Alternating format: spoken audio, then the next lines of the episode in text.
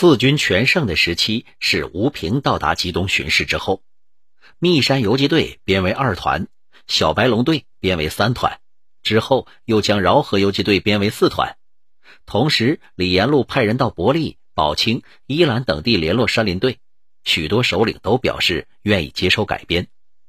一年之后的秋天，四军已经发展到七个团和两个独立旅，兵力达到一千六百多人。游击区扩大到木棱、林口、伯利、宝清、依兰、方正、虎林、饶河等县。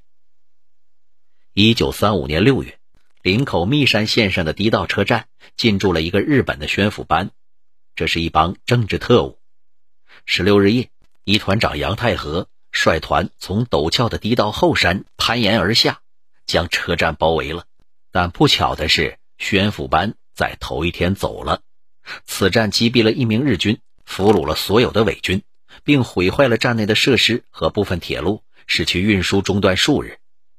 年初，二团攻击伯利县方家沟伪军骑兵队，接着又和三团攻打伊兰县土城子伪警备团团部。四月二十七日，途经格凤楼镇时，军政治部主任何中国给驻守伪军连长写信，小以大义劝其反正，但被这小子一口回绝了。当天晚上，兵分三路发起攻击，将镇子拿下。伯利县有一个日资清水木业组合牧场，附近还有一个军马场，由一中队的森林警察护卫。三团和独立营一举将其击垮，缴获军马数百匹。牧场的房舍子成了三团的营地了。六月，在当地外白内红的爱国人士协助下，四军在方正县大罗勒密建立了根据地。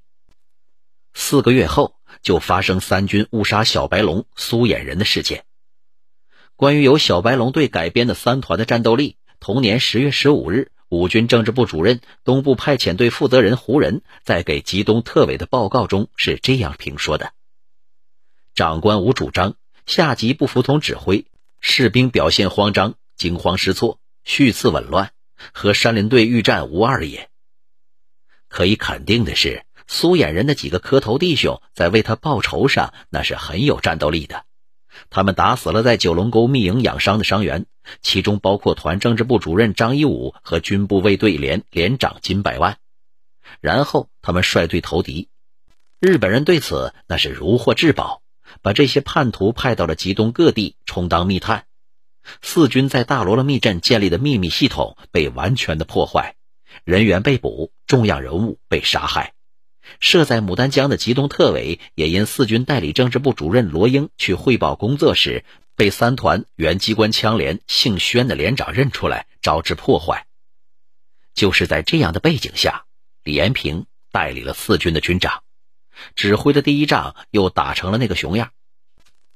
六月，李延平的腿伤好了，一起在伯利青山七团密营养伤的伤员也基本都痊愈了。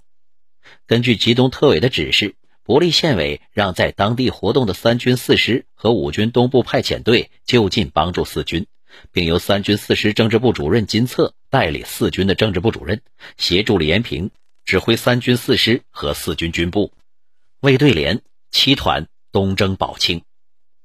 六月二十日出发，七月十五日到达宝清县兰花顶子一带，开辟游击区根据地。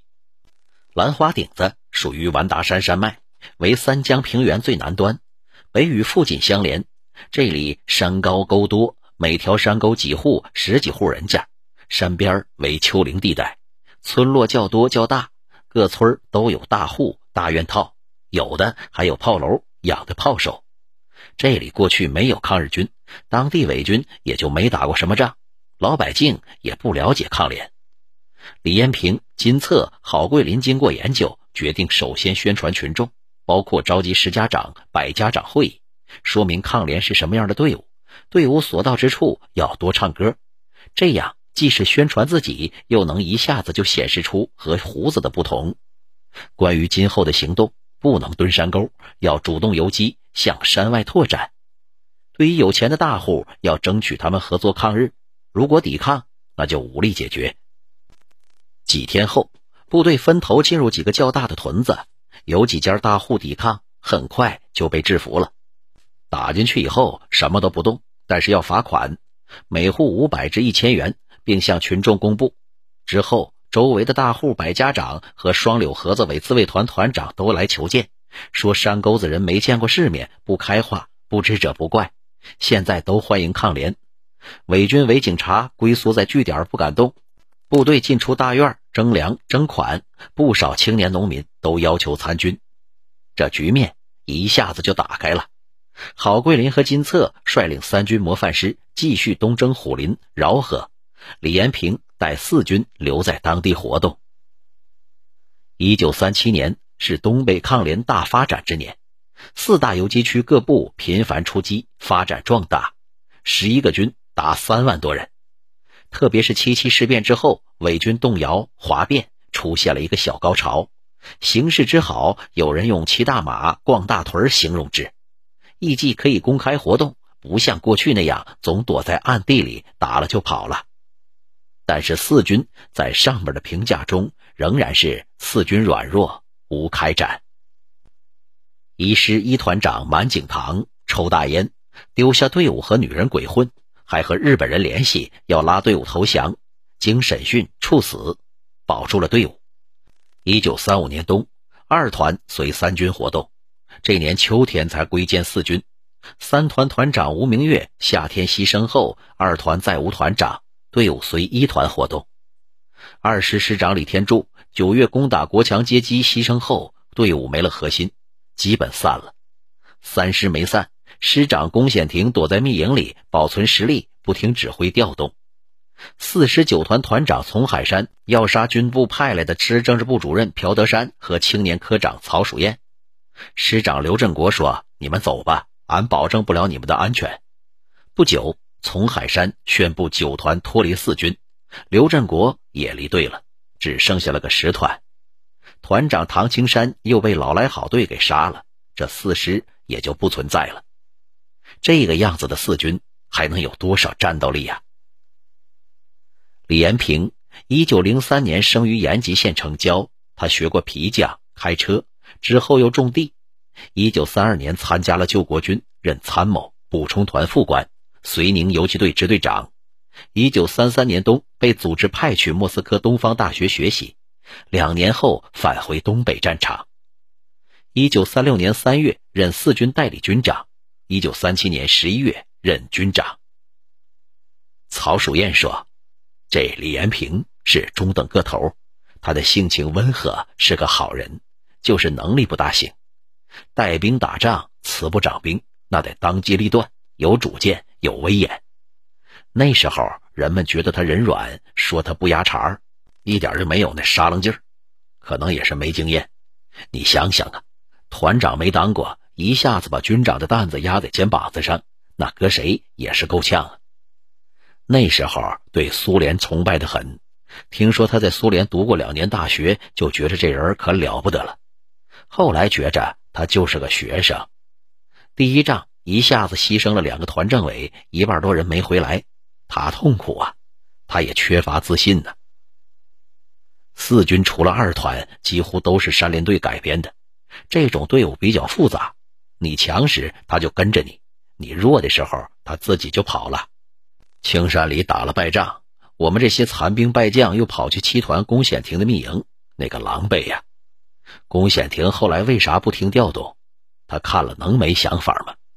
派我和朴德山去四师做政治工作，有人要杀朴德山，把我们给撵走了。这四军要是兵强马壮，要是老军长李延禄还在，或是换了杨靖宇、赵尚志、周保中，你说他们敢那样对待咱们吗？赵小个子那恨不得统兵百万，直接杀到日本的东京去。李延平则认为自己当不了这个军长。李延平说：“都怪俺无能，把队伍带成这个熊样，我是很对不起党。希望领导上另派一位军长。”说这话时，他是真诚的；说这话时，他已向吉东省委表达了这种愿望。四军的转机在周保中来了之后，周保中开始整顿四军。一九三七年九月二十九日，吉东省委在依兰县四道河子召开了常委会议，决定成立东北抗联第二路军，所属部队为四军、五军、七军、八军、十军和王彦武的救世军、姚振山的义勇军，选举周保中为二路军总指挥。按照省委决议，会后周保中即着手整顿各军，首先就是四军。十一月下旬，周保中和伯利县委书记鲍林来到宝清县大叶子沟四军密营，与李彦平等人商定，将四军整编为两个师，一师师长张向武，政治部主任由军政治部主任黄义清兼任；二师师长龚显庭一个月后变为王玉峰，每师编为三个团，实际一师只编了两个团。有人是主张撤换李延平的，周保中没这么做。而是给他带了一个副军长，原五军二师师长王光宇。实践证明，这是深谋远虑的，既以四军发展前途为重，又兼顾了各方面的明智之举。在某种意义上，在当时的集中党内，也只有周保中才能处理得如此圆满稳妥。东征宝清之前，因黄玉清要带一团继续在伯利活动，李延平几次给伯利县委写信。要求金策到四军代理政治部主任，在宝清，无论哪个军的部队来了，李延平都高兴，感到信心，感到力量，愿意与之共同作战。无论能力如何，他都是个识大体、顾大局、有抗日救国决心和献身精神的人。如今有了个精明能干的副军长，师团领导也都换了，这上上下下都有股子劲头，那是向上的劲头。这下部队的心气儿也就不一样了，四军又活跃起来了。